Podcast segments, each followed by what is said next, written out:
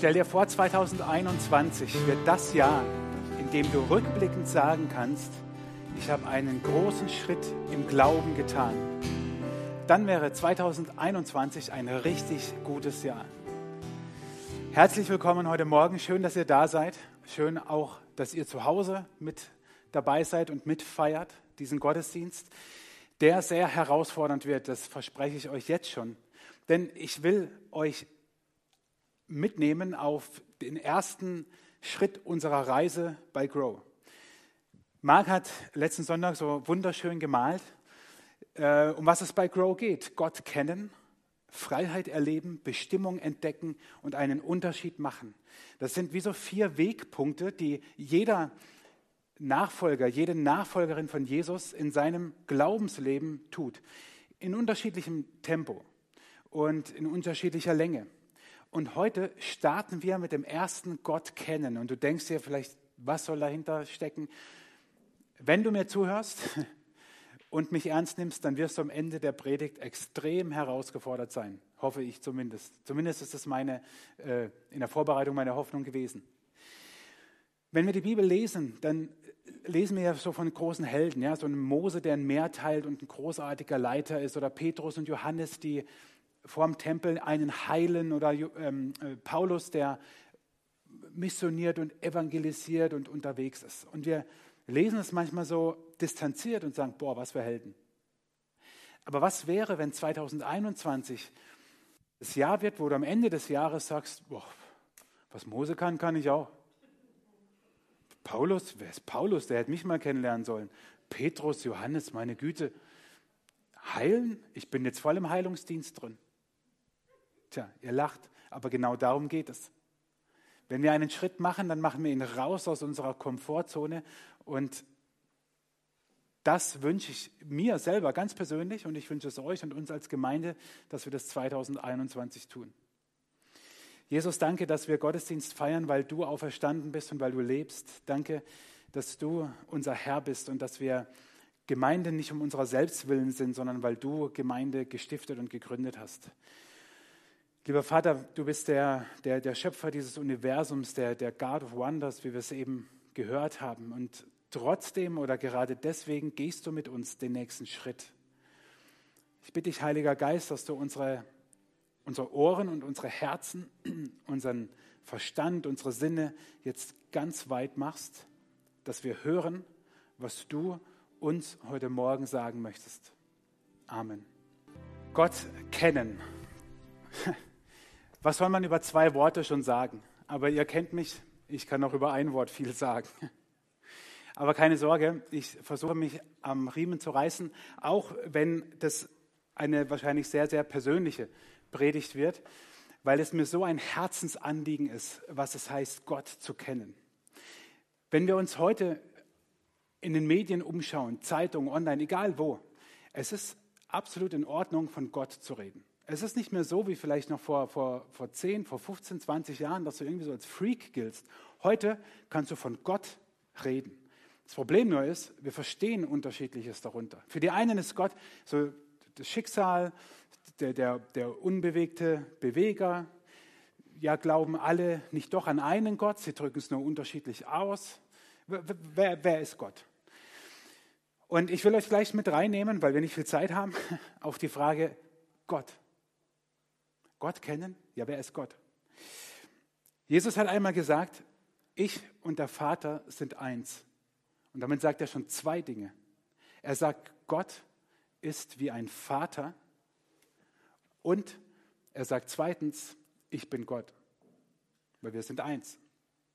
Übrigens, bis heute gibt es viele Christen, die das nicht glauben.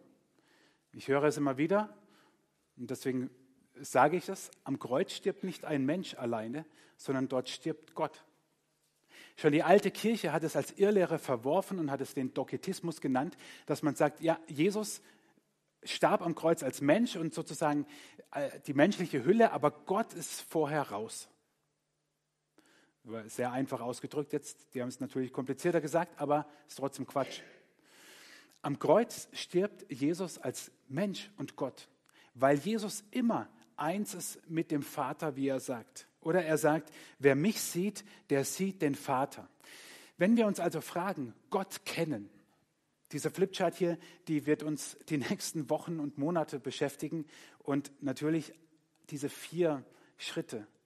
Gott kennen, Freiheit erleben, Bestimmung entdecken, einen Unterschied machen. Da beginnt es mit Gott kennen. Wer ist dieser Gott? Christliche Gotteserkenntnis geschieht nie ohne Jesus. Das geht nicht. Alleine diese zwei Verse, es gäbe noch viele andere, zeigen uns das. Wir können nicht über Gott reden, wenn wir nicht über Jesus reden. Und wenn Gott, der Vater und Jesus, der Sohn, eins sind, nur mal so als kleiner Nebengedanke, dann haben wir doch schon längst eine Antwort auf die Frage, glauben alle an den gleichen Gott? Meinen alle Religionen den gleichen? Nein. Denn frag doch mal die Leute nach Jesus. Und da wird spannend. Über Gott kannst du reden. Du kannst Gott in den Mund nehmen. Du kannst Gott sagen. Gott sei Dank, oh Gott, oh Gott. Das machen wir doch schon seit Jahrzehnten. Aber fang mit Jesus an und du bist ein Spinner. Aber christliche Gotteserkenntnis geht nicht ohne Jesus. Und deswegen ist die Frage, ob wir Gott kennen, zugespitzt für uns, Jesus zu kennen. Und meine Frage ist, kennst du Jesus? Kennst du Jesus? Wenn wir jemanden kennenlernen wollen, dann können wir äußerlich ihn kennenlernen. Ja? Wie groß er ist, wie dick, wie dünn, welche Haarfarbe, Brille, ja, nein, Schuhgröße, jo. Aber kennen wir dann die Person? Dann haben wir Schubladen und Vorurteile. Ich bin dann ein ganz großer Held drin. Ist mir letztes erst wieder passiert, dass ich jemand in eine Schublade gesteckt hat, habe rein vom Äußeren und überrascht war, positiv, als ich Schublade wieder aufgemacht habe wenn wir jemanden kennenlernen wollen, dann müssen wir anschauen, was macht ihn aus? Was macht er? Was ist sein, was, was ist sein Auftrag? Was tut er eigentlich? Und deswegen müssen wir uns fragen, was war Jesu Mission? Wenn wir Gott kennenlernen wollen, müssen wir Jesus kennenlernen wollen, äh, kennenlernen. Und ihn lernen wir kennen, indem wir uns anschauen, was seine Mission war. Und wenn ich unsere Gemeinde anschaue, die evangelische Kirchengemeinde im Wutachtal, dann ist die Mission Jesu offensichtlich gewesen, dass sich die Frommen alle treffen und sich miteinander wohlfühlen. Wenn ich den Blick ein bisschen weite, dann auf andere Gemeinden und Kirchen, dann ist offensichtlich die Mission Jesu gewesen, dass sich ein paar selbstgerechte, fromme treffen und über die anderen lästern, die zum Glück schlimmer sind als sie selber. Oder wenn ich den Blick noch weiter richte, dann scheint die Mission Jesu gewesen zu sein, dass sich die Kirche einsetzt für alte Gebäude und Instrumente und die erhält bis zum St. Nimmerleinstag. Oder wenn ich noch weiter gehe, dann ist die Mission Jesu gewesen, dass Kirche unbedingt sich einzusetzen hat für das, was eigentlich die Politik machen sollte. Was war die Mission von Jesus? Ich würde sagen, die Mission Jesu ist total klar, aber die Kirche hat sie vergessen.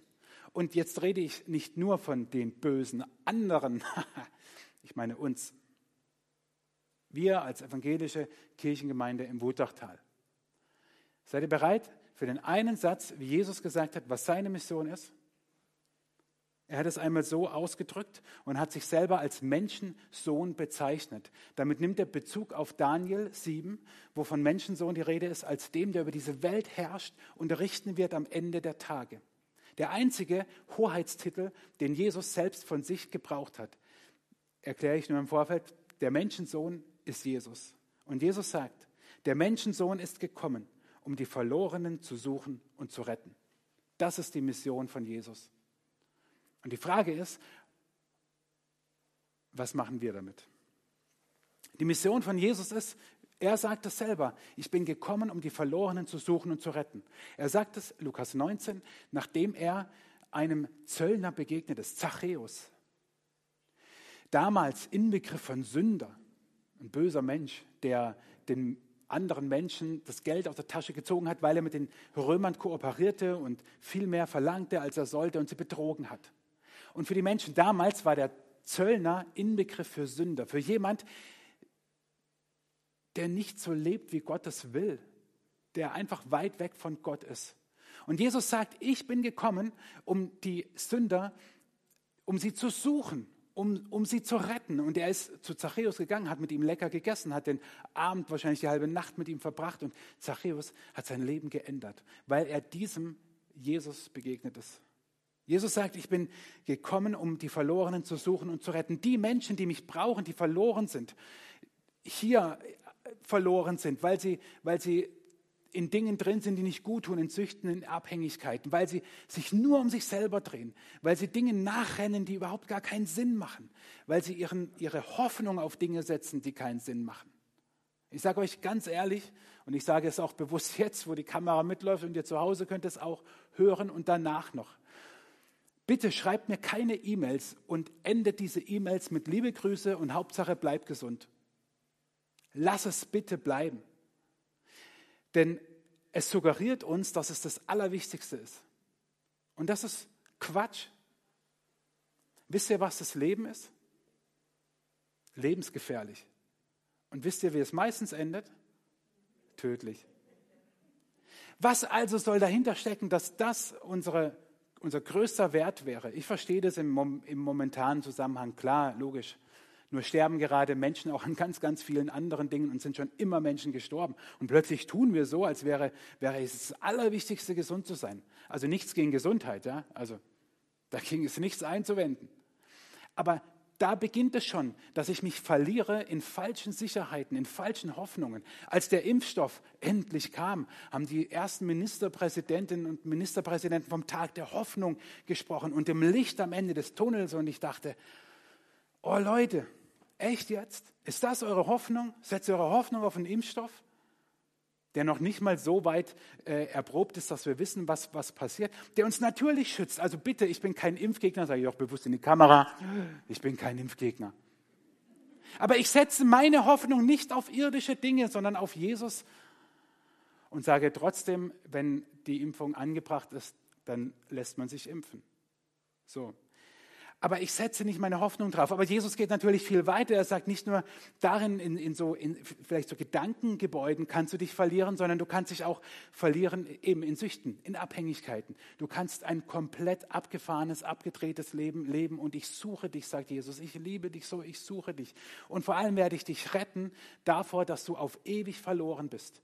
Es ist nicht en vogue im Moment, schon gar nicht in der Kirche, davon zu sprechen, dass es nach unserem Tod zwei Möglichkeiten gibt, wie wir die Ewigkeit verbringen. Und meine Überzeugung anhand der Bibel ist, dass es zwei Möglichkeiten gibt. Entweder wir verbringen unsere Ewigkeit mit Gott oder wir verbringen sie ohne Gott. Und Jesus sagt, ich bin gekommen, um die Verlorenen zu suchen und zu retten.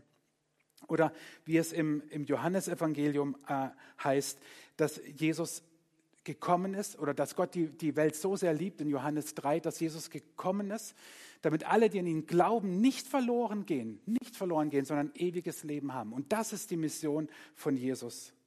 Der Menschensohn ist gekommen, um die Verlorenen zu suchen und zu retten. Und dann passiert nämlich etwas.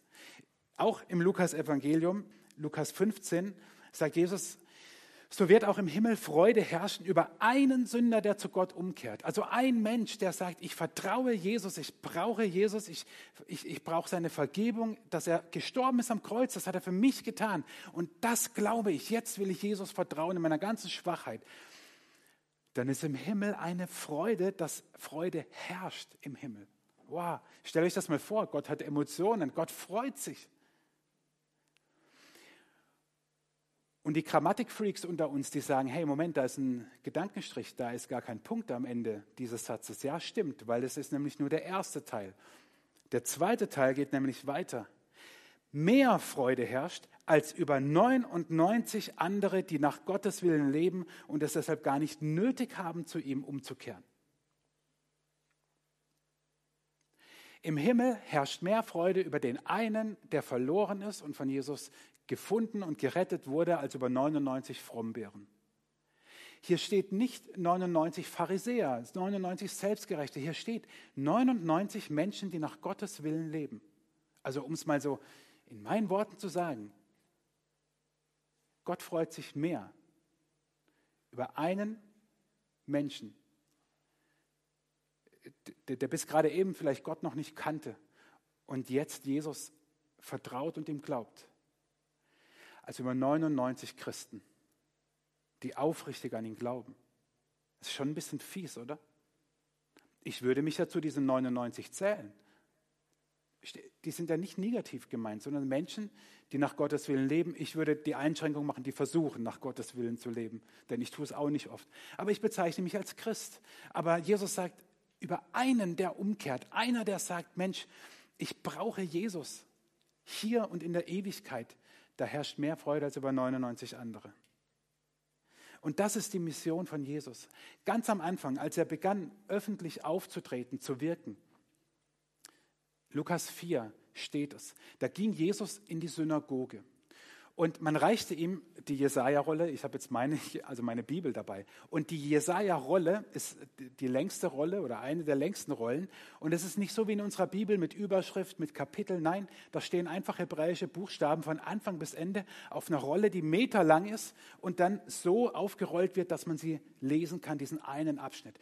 Und man gab Jesus diese Rolle und damals haben ja die äh, Juden die Bibel auch noch auswendig gelernt, wirklich die ganze Bibel teilweise, je nachdem, wie weit sie in, in der, in der Toraschule gegangen sind.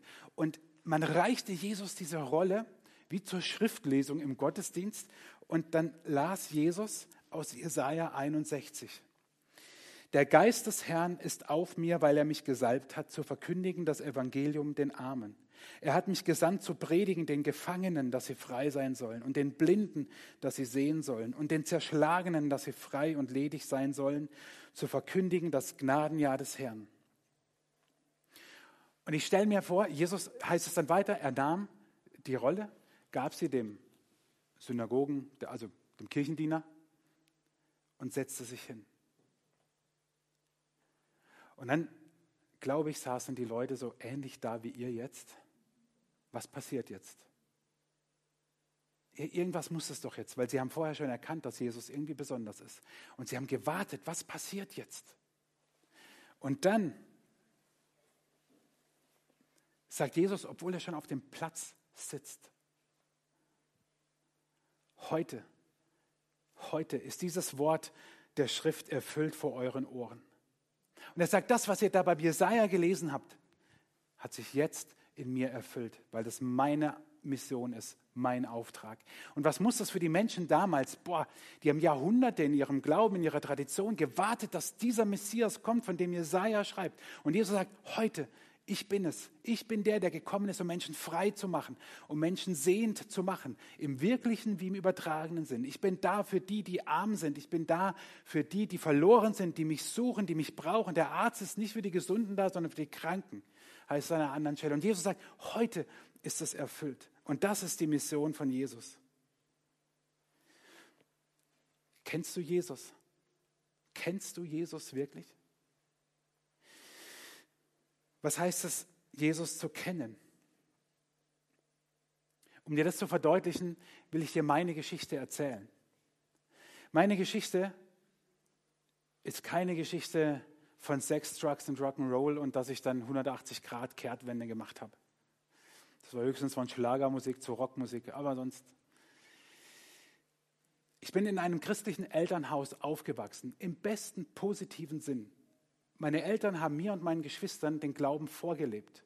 Sie haben mit uns als kleine Kinder gebetet, sie haben Lieder mit uns gesungen, sie haben uns die Bibel lieb gemacht, wir haben Hefte gehabt, mit denen wir dann in der, in der Bibel lesen konnten. Sie haben uns ans Herz gelegt, und wir haben es auch getan, in die Jungschar zu gehen, Kinderclub sozusagen, in der Jugend. Und es war ihnen so wichtig, dass wir im Glauben wachsen. Und sie haben alles richtig gemacht, denn sie haben uns alle Freiheiten gelassen. Und ich bin im Nachhinein natürlich erst dankbar dafür. Ich bin so dankbar, dass sie mir den Glauben lieb gemacht haben, vorgelebt haben und dass sie mich nie gezwungen haben und alle Freiheiten mir und meinen Geschwistern gelassen haben. Und ich sage, Mama, wenn du zuguckst, danke. Danke, dass ihr uns diese Freiheit gelassen habt. Und ich habe meinem Vater, als er noch einigermaßen es verstehen konnte, in einem Brief das lange geschrieben, wie dankbar ich ihm dafür war, dass sie uns diese Freiheiten gelassen haben, aber vor allem, dass sie uns Jesus lieb gemacht haben aber es hat eines gefehlt. Wenn du mich damals gefragt hättest, hätte ich gesagt, ich kenne Jesus oder heute, ich kannte Jesus. Aber das stimmt nur vom Kopf her. Und ich mache niemandem, auch nicht meinen späteren Jungscharleitern und Jugendmitarbeitern und Leitern einen Vorwurf. Nein, weil es fehlte eines. Und das kam erst, als ich schon Theologie studiert hatte und den Wunsch hatte, Pfarrer zu werden. Und zum Glück kam es noch. Es war nämlich meine Entscheidung. Die fehlte. Es fehlte in alledem meine ganz persönliche Entscheidung, dass ich sage, Jesus, ich, ich, ich vertraue dir, bitte vergib mir das, was du am Kreuz, dass du gestorben bist und auferstanden hast. Das will ich nicht nur als einen guten Wert des christlichen Glaubens einfach mitnehmen, sondern das soll mein Leben bestimmen. Daraus lebe ich. Und wenn es stimmt, dann gebrauche mich auch heute noch. Ich weiß, wie ich dieses Gebet vor inzwischen 20 Jahren gebetet habe. Ich weiß noch, mit wem es war mit einem guten Freund. Ich weiß noch, wo es war. Ich weiß noch, an welchem Tag das war. Und ich weiß, dass danach nichts passierte. Es flog kein Zettel vom Himmel und es kam auch kein Engelschor, wie bei den Hirten an Weihnachten. Und ich dachte, Mensch, schade. Nichts passierte. Aber eines passierte innerlich in mir. Ich wusste plötzlich ganz, ganz tief in meinem Herzen, ich bin nicht verloren. Ich hatte diese Gewissheit, dass ich für alle Ewigkeit mit Gott sein werde. Und ich hatte eine tiefe Dankbarkeit in mir für das, was Jesus für mich getan hat und eine Leidenschaft von ihm zu erzählen. Was habe ich für abgefahrene Sachen gemacht? Und ich war so bewegt. In den ersten Tagen, wenn ich das Menschen erzählen wollte, habe ich immer angefangen zu heulen. Immer. Ich konnte nicht. Ich war so überwältigt von dem, was Jesus für mich war, dass ich gemerkt habe, oh Mann, was habe ich eigentlich die Jahre davor gemacht? Jesus zu kennen heißt, eine Beziehung mit ihm zu leben. Und ich, nochmal, ich war äh, 22 zu dem Zeitpunkt. 22. Und wenn ich jetzt mal denke, so als Kind, keine Ahnung, mit sieben, acht, neun Jahren fängst du an, dein Leben auch rückblickend nochmal zu verstehen, dann waren das ja, keine Ahnung, 12, 13, 14, was auch immer, Jahre, in denen ich von mir gesagt hätte, ich bin Christ. Ich bin fast jeden Sonntag in den Gottesdienst gegangen. Aber ich habe Jesus nicht wirklich gekannt.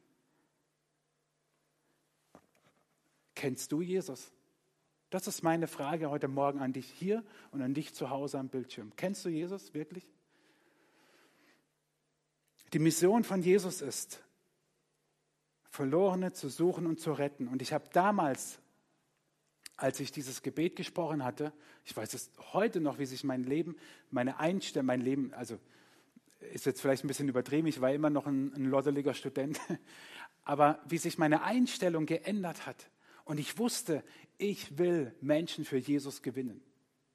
Und das hat sich durchgezogen, bis ich dann mein Studium beendet hatte, was auch nicht selbstverständlich war, ähm, weil ich immer Zweifel hatte, ob das der richtige Weg ist. Übrigens gehören Zweifel zum Glauben dazu.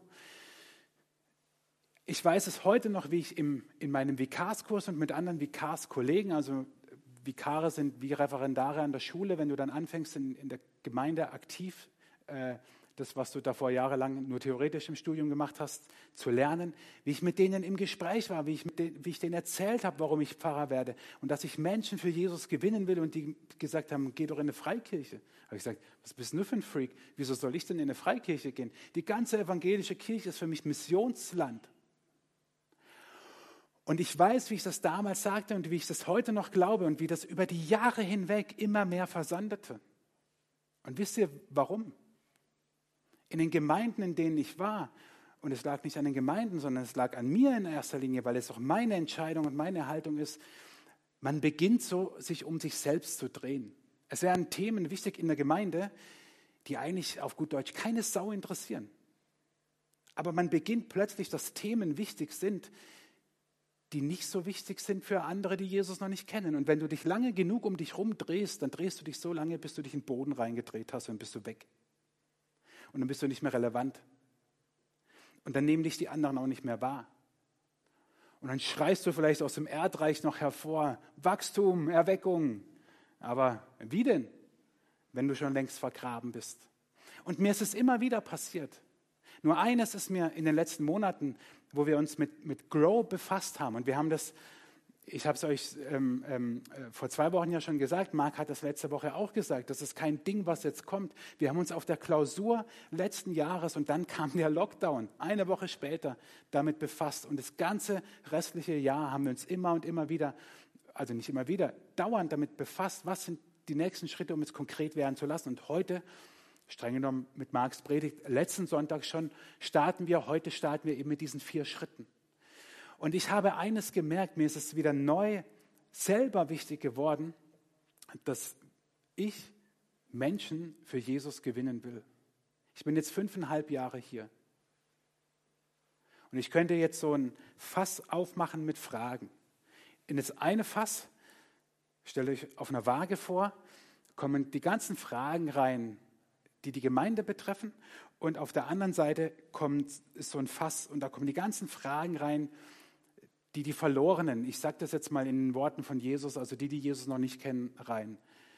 Und in dieser Zeit ist so viel passiert, da kamen Menschen, zumindest am Anfang, irgendwann haben sie gecheckt, da landen sie nicht mehr, warum habe ich keinen Talar an?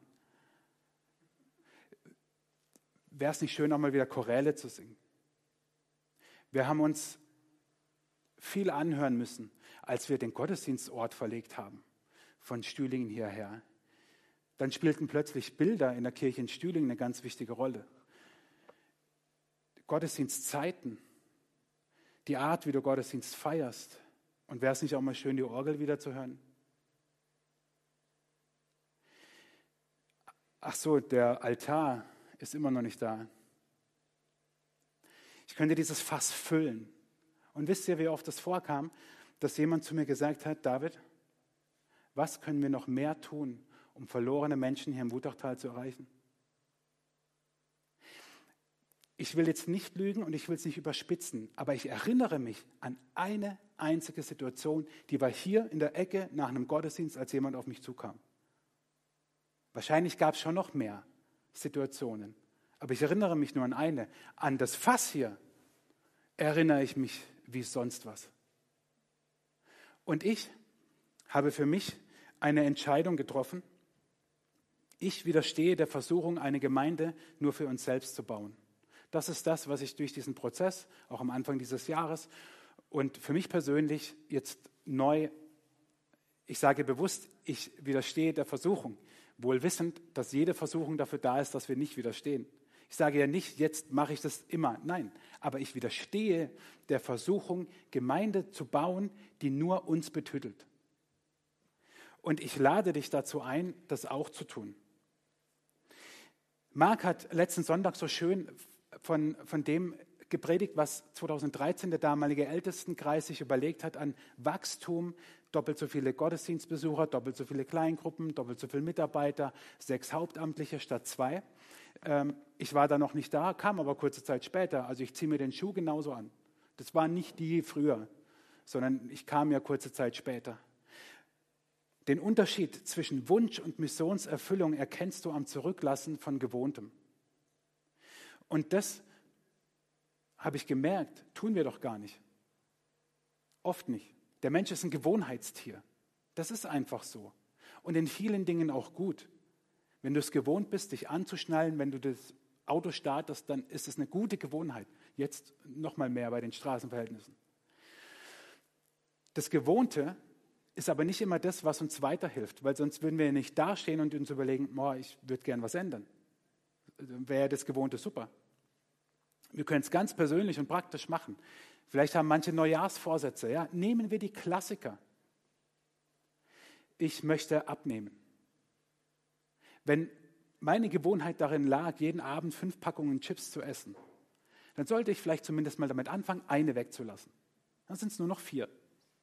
So, die Woche drauf sind es nur noch drei Tüten. Dann gibt es einen Rückfall, dann sind es wieder vier Tüten. Versteht ihr? Ich kann aber nicht sagen, ja, ich wünsche mir das. So, und jetzt gucke ich mal, was passiert. Oder ich will äh, sportlicher werden. Guter Wunsch. Ja? Ich gucke jetzt nicht nur Sportschau, sondern auch noch Sportstudio. Ja, super. Also, grandios. Da muss ich mein Hintern hochbewegen und raus und laufen. Oder schwimmen oder Radfahren oder Fußball spielen oder weißer Geier was, Schach vielleicht nicht. Zählt zwar als Sport, aber weiß jetzt nicht, ob man dadurch sportlicher wird. Versteht ihr? Wenn ich aufhören will mit Rauchen, ja, dann sollte ich vielleicht mal nicht zwei, sondern nur eine Schachtel am Tag rauchen. Einfach Schritt für Schritt auch mal das Gewohnte verlassen. Weder will ich irgendjemanden damit auffordern, aufhören zu müssen dem Rauchen oder Sport zu machen oder abzunehmen. Nein, ich will euch nur zeigen, das Gewohnte wird einem dann nicht helfen. Und so ist es in der Gemeinde genauso. Und deswegen widerstehe ich der Versuchung, eine Gemeinde zu, zu bauen, weiterzubauen, die sich nur um sich selbst dreht. Wenn du sagst, boah, ich würde ihm jetzt schon gerne widersprechen. Ich lade dich jetzt schon ein. Immer dienstags werden wir in dieser Reihe abends 20 bis 21 Uhr uns in unserem virtuellen Gemeindehaus treffen. Hier dürfen wir ja gerade nicht. Deswegen machen wir das via Zoom. Und das Schöne ist auch für euch zu Hause. Ähm, ihr könnt euch einklinken. Auch alle, die übers Wutachtal hinaus zuschauen, ist das Schöne, bei Zoom kannst du von überall dabei sein. Und euch lade ich ein, kommt, stellt Fragen, tauscht euch miteinander aus, lasst uns tiefer gehen in dem, was uns beschäftigt. Ja? Vielleicht habt ihr zu dem ganzen Grow-Modell auch Fragen. Herzlich willkommen. Schreibt einfach eine E-Mail an grow.wutachblick.de und du bekommst alles, was du brauchst an Zugangsdaten und wie man das Ding installiert, falls du es noch nicht gemacht hast, was ja unwahrscheinlich ist in dieser Zeit. Ich widerstehe der Versuchung, eine Gemeinde nur für uns selbst zu bauen. Noch will ich keine Antwort, aber ich frage dich, ob du da dabei bist. Es geht nicht darum, dass du jetzt plötzlich keinen Platz mehr hast. Überhaupt nicht. Es geht um deine Nöte, es geht um deine Sehnsüchte, es geht darum, dass du im Glauben wächst und dass du Hilfe erfährst. Es gibt diese Momente, wo wir beginnen, uns um uns selber zu drehen, weil uns Dinge wichtig werden, die nicht der Mission Jesu dienen, Verlorene zu suchen und zu retten. Und in dem Moment steige ich aus. In dem Moment, das werde ich nicht tun. Und es ist oft ein schmaler Grat, aber wisst ihr, ich sage euch ganz ehrlich, ich rede, heute, äh, rede und predige heute sehr persönlich und sehr, sehr offen. Ich kann nicht von euch verlangen und fordern, hier irgendwas mitzugehen, wenn ich nicht selber bereit bin, Schritte zu gehen. Ich will und ich kann nichts fordern, wenn ich nicht selber bereit bin, auch etwas zu, zu tun.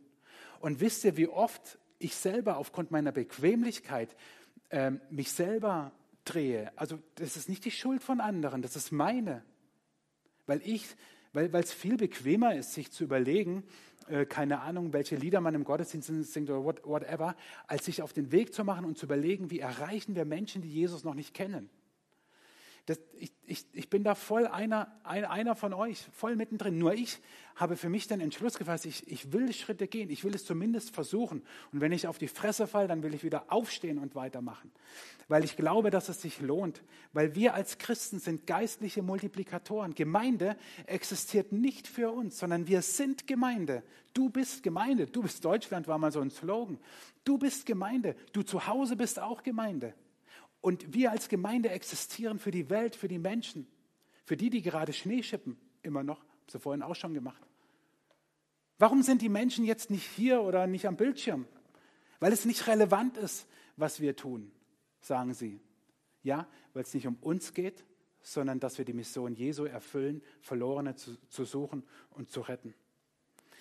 Und das bedeutet natürlich auch konkrete Veränderungen, die es in, der nächsten Zeit, in der nächsten Zeit geben wird im Bereich des Gottesdienstes. Diese vier Schritte haben auch konkrete Andockpunkte im Gemeindeleben. Und dieser erste Punkt wird uns im Gottesdienst verändern. Wenn wir möchten, dass Menschen unsere Gottesdienste besuchen, die Gott noch nicht kennen, in diesem Sinne Gott noch nicht kennen, dann müssen wir ihre Sprache sprechen und in ihrer Art Gottesdienst feiern und nicht in unserer. Ich habe immer wieder die Diskussion um unsere Musik. Und es geht mir so auf den Sack, weil es doch nicht um uns geht. Und wenn jemand zu mir kommt, ich habe es mir jetzt vorgenommen, ich habe es auch schon einmal gemacht und sagt, hey, die Musik, die hat mir nicht gefallen, die war mir zu laut, die war zu leise, sage ich, ja, und jetzt? Es geht doch gar nicht um dich. Ich habe es diese Woche einmal gemacht. Es geht darum, dass wir Gott anbeten und nicht um dich. Und ich sage euch, es wenn, wenn wir Gottesdienste feiern, wo wir gerne Leute einladen, dann beginnt es auch in unserer Sprache. Dass wir so reden, dass es auch Menschen verstehen, die nicht schon mit der Bibel aufgewachsen sind. Dann beginnt es dort, dass wir uns äh, dass wir unsere Gottesdienste so feiern, dass es Spaß macht, hier zu sein. Wie viele Gottesdienste gibt es, wo du sagst, hey, das war so geil. Oh, ist mal rausgerutscht dass du sagst, boah, das war mega hier zu sein. Das war wie, wie, im besten Sinne wie eine schöne Feier, wie eine Party, weil wir Gott gefeiert haben. So sollen unsere Gottesdienste sein und nicht, liebe Gemeinde, es ist noch etwas abzukündigen. Versteht ihr? Wenn wir Gott feiern, dann feiern wir Gott und dann, dann feiern wir Gott. Und wenn hier einige Stühle noch frei sind, dann sind sie hoffentlich demnächst besetzt mit Menschen, die Gott noch nicht kennen. Und wenn dann halt voll ist, dann bleibst du halt zu Hause. Hauptsache, die kommen. In der Hoffnung, dass wir bald auch wieder ein bisschen mehr hier reinbekommen. Aber wir wollen unsere Gottesdienste an denen ausrichten, die Gott noch nicht kennen. Und wisst ihr was? Das sind deine Arbeitskollegen, das sind deine Nachbarn, das sind die, mit denen du im Verein bist, das sind Familienmitglieder, deine Kinder, deine Eltern, Tante, Onkel, Opa, Nichten, Neffen, egal. Es ist doch nicht irgendwer, sondern das sind Menschen, die du liebst, die deine Freunde sind, mit denen du gerne zusammen bist. Und deswegen will ich am Ende dieser Predigt euch hier und auch euch zu Hause zwei, euch vor zwei Entscheidungen stellen. Die erste Frage ist immer die wichtigste und bleibt, kennst du Jesus? Wenn es dir genauso geht wie mir, dass du denkst, ey, ich bin doch jetzt schon 20, 30, 40 Jahre lang Christ, aber hast noch nie diese Entscheidung getroffen, dann werde ich gleich ein Gebet sprechen, dass du mitsprechen kannst, um Jesus dein Leben anzuvertrauen. Du kannst es hier tun, du kannst es zu Hause tun. Und das Zweite ist, dass du dich entscheidest, ob du dieser Versuchung auch widerstehen willst. Der Versuchung, eine Gemeinde zu gestalten, zu bauen, die nur für uns ist. Wenn du eine Gemeinde suchst, die sich um Christen dreht und wo es Hauptsache darum geht, dass viele Christen zusammenkommen, dann wünsche ich dir eine gute Reise auf deinem weiteren Lebensweg. Und dann wünsche ich dir, dass du diese Gemeinde findest, dass du dort glücklich wirst. Aber diese Gemeinde wird es nicht sein.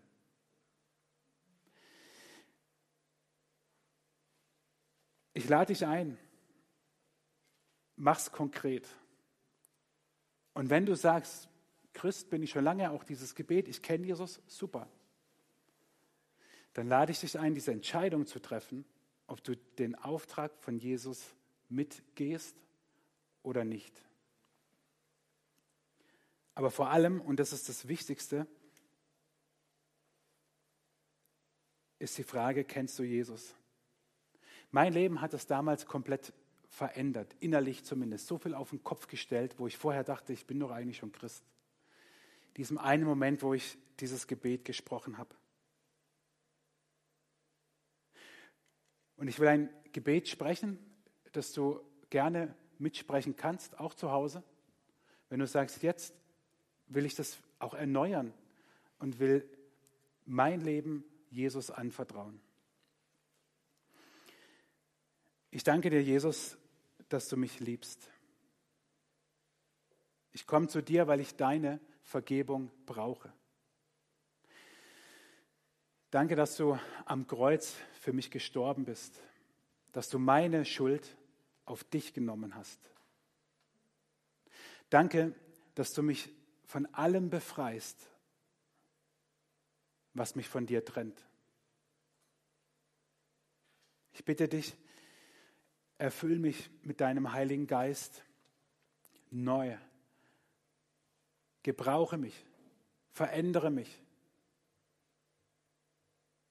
und lass mich in deiner Nachfolge leben. Lass mich dir folgen und hilf mir, immer wieder aufzustehen, wenn ich falle und wenn ich stolper. Und ich bitte dich, Jesus, dass du mir die Kraft gibst, Gemeinde zu bauen und zu gestalten, die deiner Mission nachgeht. Ich entscheide mich dazu und dafür, so wie du, Verlorene zu suchen und zu retten. Ich entscheide mich und ich widerstehe der Versuchung, dass wir Gemeinde bauen, die sich um uns selber dreht, wir wollen nicht nur, ich will nicht nur über Erweckung und Erneuerung reden und Wachstum. Ich will meinen Teil dazu beitragen und bitte dich, Jesus, dass du mir dabei hilfst. Danke, dass deine Liebe so unglaublich groß ist, wie wir sie in Worte nicht fassen können. Danke, dass du gut bist. Amen.